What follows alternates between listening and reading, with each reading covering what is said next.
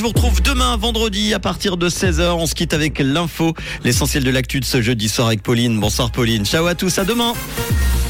Bonsoir à tous. Des viols et des professeurs harceleurs ont été signalés sur le campus de l'UNIL. L'indexation salariale revue à la hausse dans la fonction publique dans le canton de Vaud et de la pluie au programme demain matin. Des viols et des professeurs harceleurs ont été signalés sur le campus de l'UNIL. Un sondage a été réalisé auprès de 3500 personnes et dresse un état des lieux du climat de travail et d'études. Les abus et les discriminations touchent d'ailleurs davantage les femmes. Et sur 5 ans, 150 actes pénalement répréhensibles ont été rapportés, dont 4 viols. La direction s'est dit vivement préoccupée par la fréquence et la gravité de ces faits.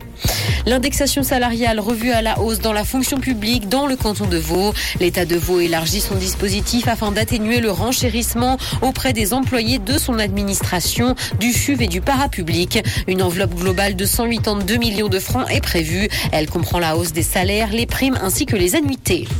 Consommation, faire ses courses en France voisine coûte plus cher. La Haute-Savoie, un département frontalier à Genève, est l'un de ceux en France où les prix des produits alimentaires et d'hygiène sont les plus élevés dans le pays. Le panier moyen a pris 15% sur un an et les produits qui ont enregistré la plus forte hausse en 12 mois sont le kilo de farine, la boîte de 6 steaks hachés et le pack de 12 rouleaux de papier toilette. Dans l'actualité internationale, l'ONU critique le nouveau code indonésien qu'elle juge incompatible avec les droits humains. Les Nations Unies ont exprimé leur inquiétude aujourd'hui suite à la révision du code pénal dans le pays. Il interdit les relations sexuelles entre personnes non mariées. La communauté LGBTQ+ pourrait donc être prise pour cible puisque le mariage entre personnes du même sexe est interdit.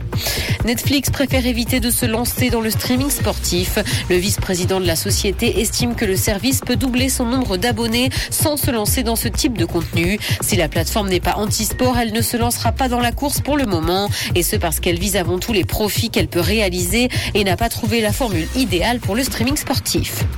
Musique, atteinte d'un trouble neurologique rare, Dion une partie de sa tournée. La star a fait cette annonce dans une vidéo publiée aujourd'hui sur les réseaux sociaux. Son trouble atteint environ une personne sur un million et lui provoque des spasmes. Elle a donc annulé sa venue au Paléo Festival le 17 juillet prochain. Les concerts prévus en Europe entre le 26 août et le 4 octobre l'année prochaine sont quant à eux maintenus. Un ciel couvert et de la pluie sont attendus demain matin. Côté température, le mercure affichera 0 degré à Nyon et Yverdon, ainsi qu'un degré à Montreux et Morges. Bonne soirée à tous sur Rouge. C'était la météo, c'est Rouge.